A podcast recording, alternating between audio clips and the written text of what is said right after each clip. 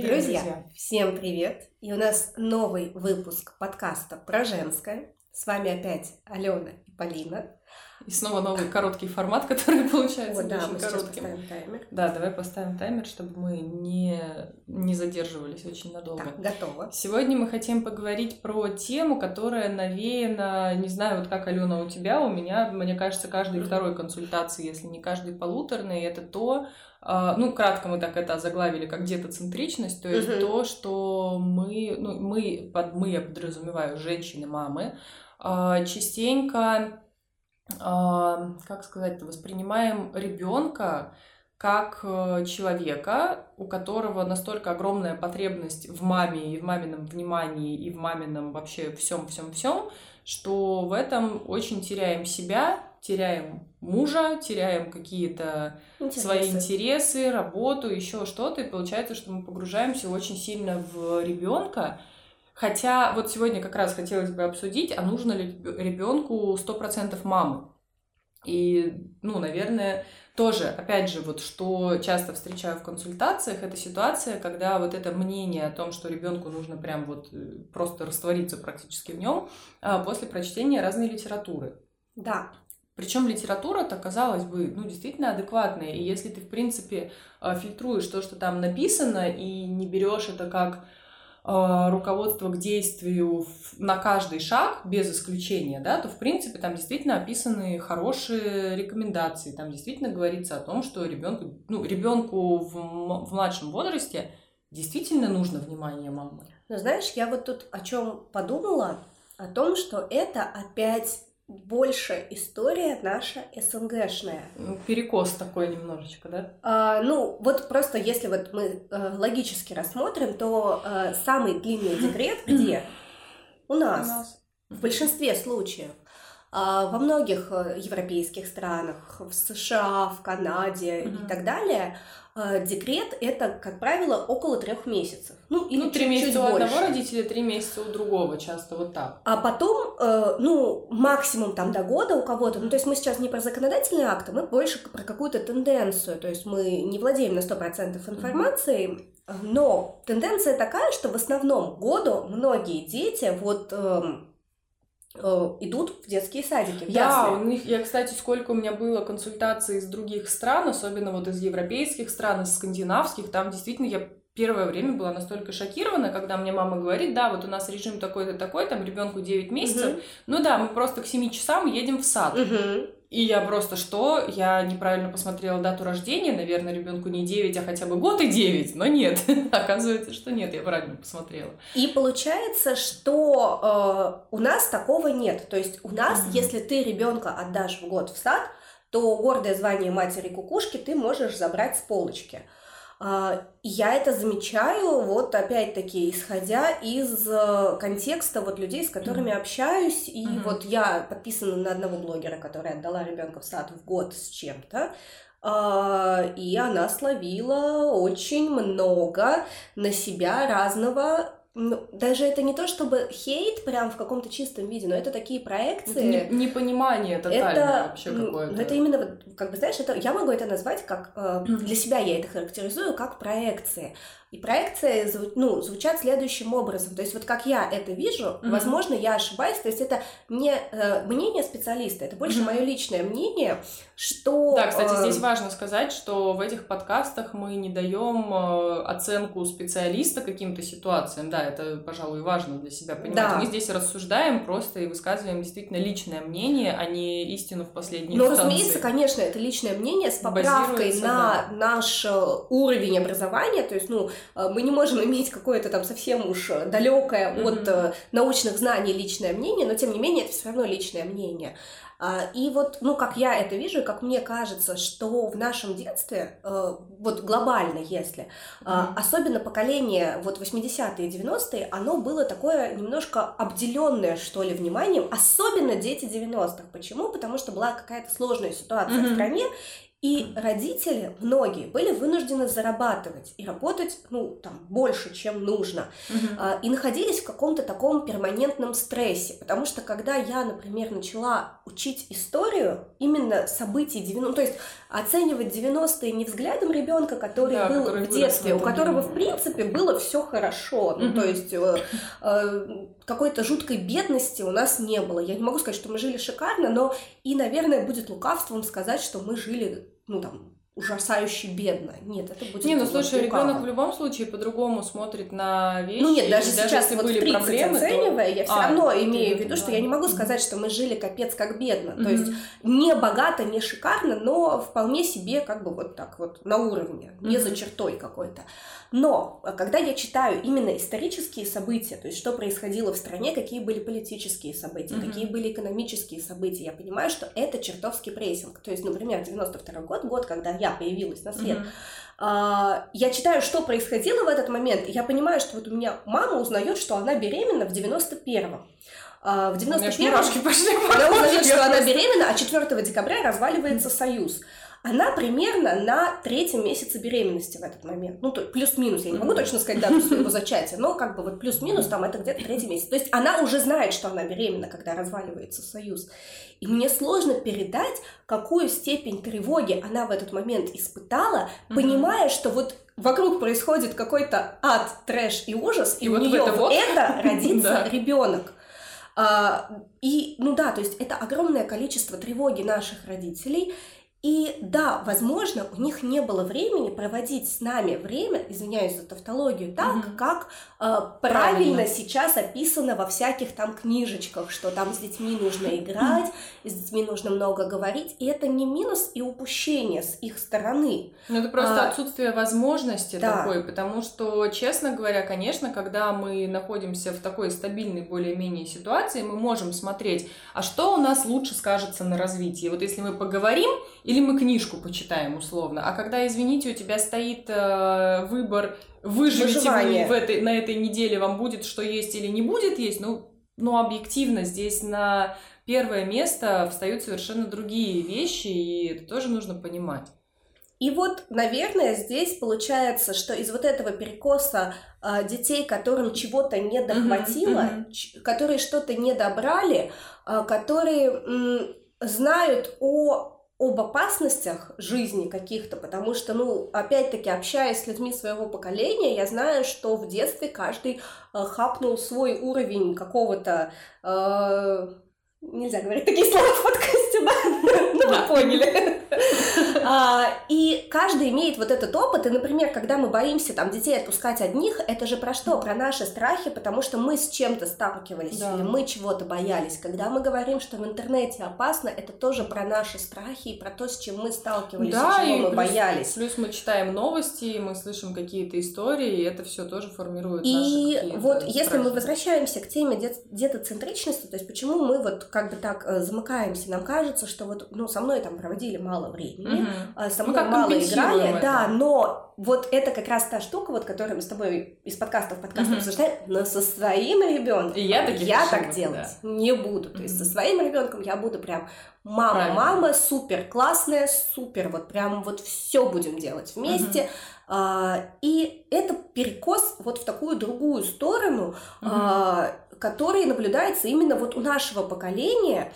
М, И, ну, по большей части, все-таки, вот я говорю, почему-то, а, вот, ну, в Европе В этого странах, меньше. да? Этого, Да, ну, я там нет замечаю. такой а, Зацикленности. зацикленности, даже не то, что зацикленности, а такого чувства вины, если ты этого Да, не делаешь. Это как какое-то иску... Да, действительно, вот это чувство вины, если ты не сделал достаточно, а его словить очень легко, потому что, ну, сделать все невозможно. Я на самом деле в этом выпуске очень хотела а, посмотреть в сторону того, что Мамы думают часто, что это важно для ребенка, и они делают хорошо ребенку таким образом, когда они полностью в нем растворяются.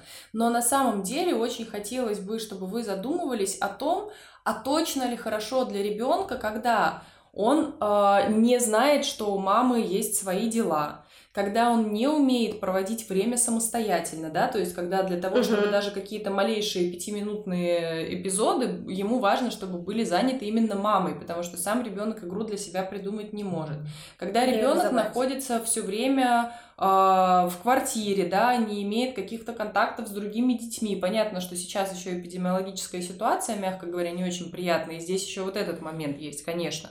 Вот, но тоже вопрос. Плюс когда мы начинаем а, ну, прямо вот буквально вот так следовать за ребенком, да, когда мы начинаем во всем, во всем, во всем делать так, как он считает правильным, у нас получается такой перекос, что мы сами того не осознавая, получается, а, возлагаем на ребенка ответственность за то, чтобы э, ну, планировать то, что будет дальше. Uh-huh. То есть, условно, мы не сами ребенку говорим, что, знаешь, вот сегодня мы будем делать так, так, так и так. А наоборот, получается, что к нам ребенок приходит и говорит, мам, ну, условно, понятно, uh-huh. да, что мы сегодня будем делать вот так, так, так и так. То есть, по сути, постоянно, постоянно ребенок принимает на себя вот эту роль маленького взрослого. Uh-huh. И на самом деле, ну, неужели это хорошо для ребенка? Ребенок, он на то и ребенок, на то у нас и есть институт семьи, потому что маленький ребенок не может решить, что для него лучше. Опять же, здесь я говорю не про то, что, как в этом анекдоте, там, Миша, тебе пора домой, мам, я замерз, нет, ты голодный, да? Я не говорю про то, что за него нужно решать, чего он хочет, чего он не хочет. Понятно, что это действительно сфера, которую мы оставляем для ребенка. Нам важно научить ребенка понимать себя. Но с другой стороны, регулировать свою какую-то деятельность, свою активность, свое э, ну, общение. Слушай, мне кажется, что это, даже не противоречащие вещи. А, ребенок, с одной стороны, должен понимать, чего он хочет. Угу. А с другой стороны, он должен понимать, что хотелки нужно как-то интегрировать вообще в общество. Да, да. Просто к чему вот я говорю? К тому, что Uh, как будто бы, если мы будем вот во всем делать так, как написано в этих книжках, не думая о том, что есть еще немножко как бы жизнь родителей и другие моменты, да, а, то Получается так, что мы растим, растим, растим ребенка вот в нашем, замеча... в нашем замечательном золотом шаре или там, не знаю, в каком-нибудь мыльном пузыре, когда ребенок ни разу в жизни не падал на пол, не ударялся коленкой, угу. потому что он не знает, что это такое. Ни разу в жизни не сталкивался с ситуацией, когда он хочет взять у мальчика лопатку, а мальчик, простите, не хочет отдавать свою лопатку. У него не было опыта взаимодействия с детьми, которые проявляют агрессию в его адрес. У него не было опыта, когда он говорит «я хочу», а ему говорят «нет, я не могу тебе купить это, потому что», а может быть даже не потому что, а просто в принципе, да, он не получает э, какой-то жизненный опыт, и в итоге к чему мы приходим? Мы приходим к тому, что во взрослую жизнь э, выпархивает из гнезда просто человек, который не понимает картины жизни вообще. Знаешь, ты сейчас говоришь, а я еще вспомнила такую штуку. А, и вот как раз в твоем контексте, мне кажется, очень здорово было бы про это сказать, mm-hmm. поскольку сейчас а, психология становится очень популярной, mm-hmm. она прям на гребне волны, но mm-hmm. ее иногда понимают и толкуют очень однобоко да, очень и так, э, топорно. Прямо да. я бы сказала. И знаешь, какой я недавно видела момент э, у кого-то тоже, что я не хочу формировать у ребенка некие там негативные убеждения, а, ну, например, вот про то, что ты говоришь, там, мы не купим игрушку. А многие считают, что когда ты говоришь, что мы тебе чего-то не купим, ты а, вот поток изобилия сразу своему ребенку прикрыл э, и сразу. стать ему больше никогда там богачом. То есть, То есть э, даже если ты 40 игрушек ему до этого купил, одна фраза, что сегодня я тебе не куплю игрушку, все. Если ты говоришь, что мы не можем сейчас это купить, то все, ты поток изобилия прикрываешь. Ты Боже. не должна таких слов говорить. Мой ребенок, похоже, никогда не станет богатым. Прикрыла поток изобилия. Дети, простите меня, пожалуйста, Миша, Аниса, я надеюсь, что все-таки хоть немножко концы с концами Денежный поток у вас все-таки скрылся в какой-то момент. А, ну, как бы это не только с деньгами связано, то есть есть некая фиксация, что а, каждое наше слово, каждое наше действие, оно формирует определенные установки. И Сейчас вот здесь модно э, вот это, да, течение. Важно понимать, то есть вот давайте посмотрим на это вот Когнитивное упрощение. Uh-huh. Если я говорю ребенку те или иные вещи, это сформирует у него неправильные установки в жизни, и все у него сразу пойдет не так. Это вот когнитивное упрощение. А дальше давайте перейдем к сложноте, которую вы угу. не всегда любите, но которую важно учитывать. Ну, Во-первых, так или иначе мы задаем ребенку определенные убеждения. Увы, увы, они не всегда будут хорошими. То есть это здесь нужно просто важно, принять. Здесь важно, наверное, то, насколько, кстати, родители, э, как они относятся к той ситуации, которую они, которую они доносят до ребенка. Потому что даже говоря про то, что я не могу сегодня тебе купить эту игрушку, можно сказать по-разному. Можно сказать, что да, это нормально, что сегодня я не могу, ну а завтра я смогу. А можно сказать, что Зайка, ну вот да, ну вот, вот это так плохо, Да. я так виновата перед тобой, это так ужасно, и тогда, естественно, ребенок будет воспринимать, что ну, происходит что-то страшное. Ну, это как бы такой первый момент. Второй момент, нужно просто быть честными с собой, Да. честными с детьми и понимать, что, ну, мы не можем делать всего. Это раз. А во-вторых, мы не можем создать какие-то идеальные условия. Вот эта вот шутка, что чего, что бы мы ни делали, нашему ребенку всегда будет о чем поговорить со своим психотерапевтом. Ну, черт возьми, нам не Ну, хочется и это признавать, нам не хочется с этим соглашаться, но оно так и есть. Потому что если вы будете избегать вот этих острых углов постоянно, вот э, не формирую плохие установки, я вот постоянно только с ребенком, я э, стараюсь, чтобы он не слышал нет, денежное изобилие, тра-та-та-та-та-та-та, то вроде бы вам кажется, что вот я формирую здоровую, свободную э, личность, но... Это как будто бы оберег от того, что потом как раз ребенок вырастет и пойдет к психотерапевту, да? Но, мы понимаете, да, гарантировать себе, что и, этого не э, произойдет. Но в конечном итоге, рано Он или поздно... но с другой проблемой. Да, рано или поздно он, ему придется столкнуться с тем, что, э, ну вот, как бы его Мир будет, не такой, как да, розовые очки думал. у него будут биться стеклами внутрь. Почему? Потому что, э, ну окей, вот мы сформировали вот эту изобильную вселенную для него, когда нет ничего невозможного, и вдруг он хочет Ламборджини дьявола. М, Ну, да. красивая Это у меня машинка. дочка сегодня, знаешь, что мне сказала про Ламборджини очень в тему. Мы сегодня с утра с ней сидели, она говорит, мам, хорошо, что я у тебя родилась, что я девочка, потому что я могу с тобой обсудить какие-то женские проблемы, потому что, ну, ну, какие проблемы у мужчин? Ламба или фера, и все. Я могу сказать, что знаю мужчину, который хочет Теслу. Ну, я, в принципе, согласна с этим мужчиной. Вот, но суть в чем? Вот ребенок э, захотел. А он, ну, это, она хотела бы жить на Манхэттене, но нет. Да. Но вот не на Манхэттене он. И не- у него сейчас, в данный момент времени, нет денег на Ламборджини. И кредит И как ему с дадут. этим справиться, вопрос. И вопрос, Если то есть, да, с одной стороны у него все такое изобильное, у него нет ограничений, а с другой стороны вот есть Вот реальная ситуация, вот оно здесь. ограничение, и он его видит, и он его понимает, и он его осознает. Либо даже если, ну, мы переходим, например, в подростковый период, когда, э, ну, хорошо, в какой, до какого-то момента мы можем покупать без ограничений. Ну, то есть, условно, ладно, ну, даже Лего тоже, Мгм. Лего бывает разное. Да. А, но что-то мы стараемся, то есть мы стараемся, стараемся, стараемся, Мгм. стараемся, но, например, он у нас в подростковом периоде говорит, я хочу iPhone 12. Мгм. И вот здесь вопрос, а мы можем И пофиг, покрыть? что ты хочешь, хочешь, ходишь с девятым айфоном, но я хочу 12. Я хочу iPhone 12 или я хочу последний MacBook. Ну вот потому что у всех э, Мгм. есть, или я буду недостаточно крут. И вот здесь что? И получается, если у нас до этого ни разу не было никаких разговоров про ограничения, если мы всегда вот всем вот все, Мгм. у нас нету границ, у нас нету э, вот объяснений вот этих, то мы все равно эту как бы ну, травму, не травму нанесем. Ну, Мгм. либо мы пойдем и возьмем кредит, я Ну не да, знаю, но хорошо. себе травму. А потом э, он скажет, э, что классно, а в 18 лет он скажет, я хочу, ну пусть ладно не Ламборджини, пусть там, не знаю, Форд. Но это типичная такая история, даже, мне кажется, в фильмах очень часто показывают вот эту ситуацию, когда есть вот такая мама, которая все, ну я же для него все делаю, ну почему, почему он вот так ко мне относится? Потому что действительно ребенок просто привык воспринимать маму не как личность со своими потребностями, со своими возможностями, со своими ограничениями, а просто как источник э, чего-то, каких-то благ для себя, да. И тут э, я, знаешь, тоже всегда э, говорю о том, что по сути, э, задача родителей, она заключается не в том, чтобы создать идеальную среду для ребенка и ни в коем случае не допустить какой-то негатив туда.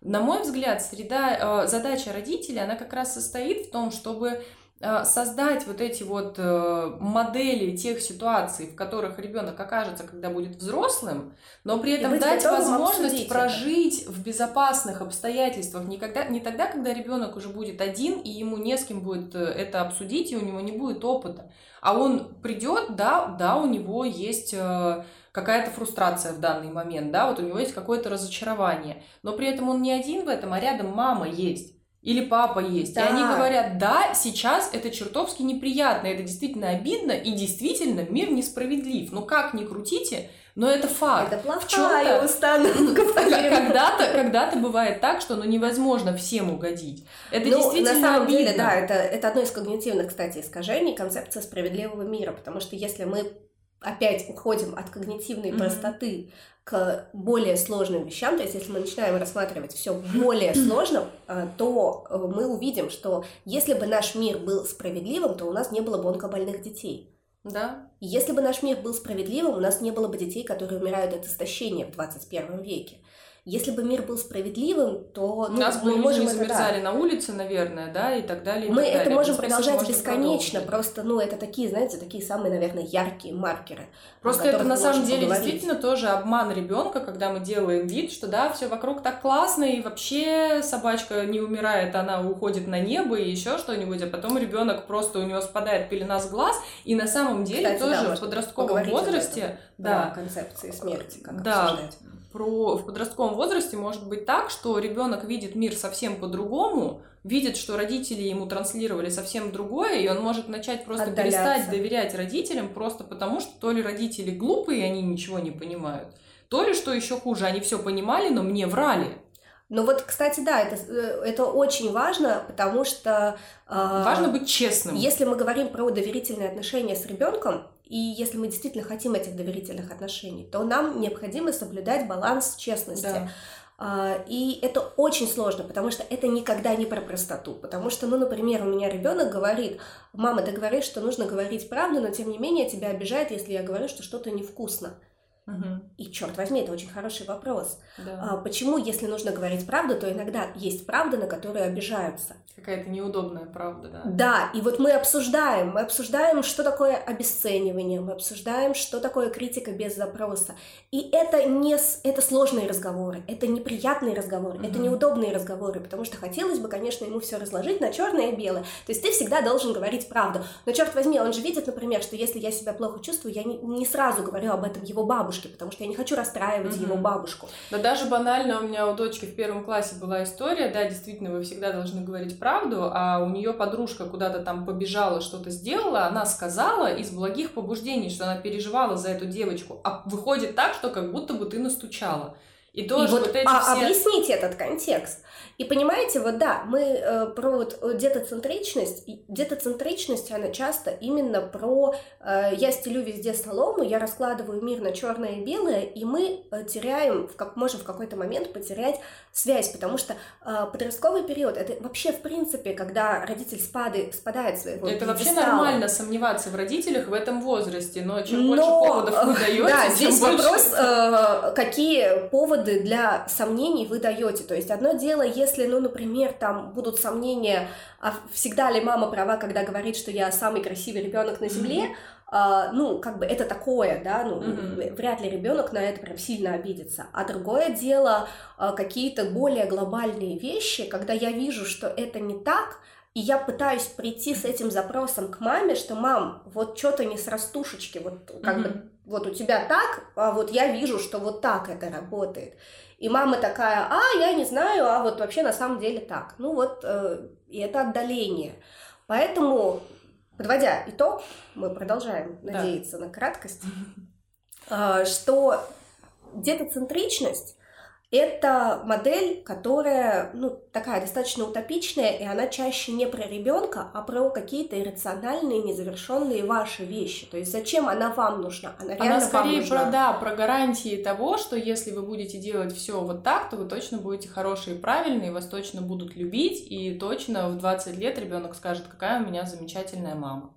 Но в то же время, вот я говорю, мне очень хочется донести самую основную мысль, что даже если Но мы вам она выбираем... мешает. Да, если мы выбираем детоцентричность как э, ведущую модель, да, которая строит наши отношения, нужно понимать, что она не несет пользы для ребенка, она не несет пользы для вас, потому что вы просто выгораете в этом, и она не несет пользы в, конечном, в конечной перспективе, в долгосрочной перспективе для вашей связи, для ваших взаимоотношений, для вашего взаимопонимания. Ну и, наверное, я скажу, потому что, возможно, нас могут понять превратно, отсутствие детоцентричности это не означает, я Да. забиваю на ребенка, Да, я его не люблю, да. я с ним не общаюсь. Отсутствие детоцентричности это означает, что я люблю своего ребенка, я чутко отношусь к его чувствам, но Ну, я вот у также нас люблю есть себя. Да, но у нас есть граница. То есть вот мы объясняем, что мир разный, ситуации разные. И да, то, что ты сейчас хочешь гулять до посинения в минус 20, это, это прекрасное желание, это отличное желание. Но я замерзла, и поэтому давай пойдем домой. И Мгм. мы погреемся, и, возможно, выйдем в следующий раз еще. То есть, И есть это я, нормально, и я при я этом тоже, не виновата. я тоже, да, важна и цена, потому что, да, у тебя лыжный костюм, а у меня просто брюки. И поэтому, естественно, я замерзаю чуть-чуть быстрее. Ты двигаешься, я стою.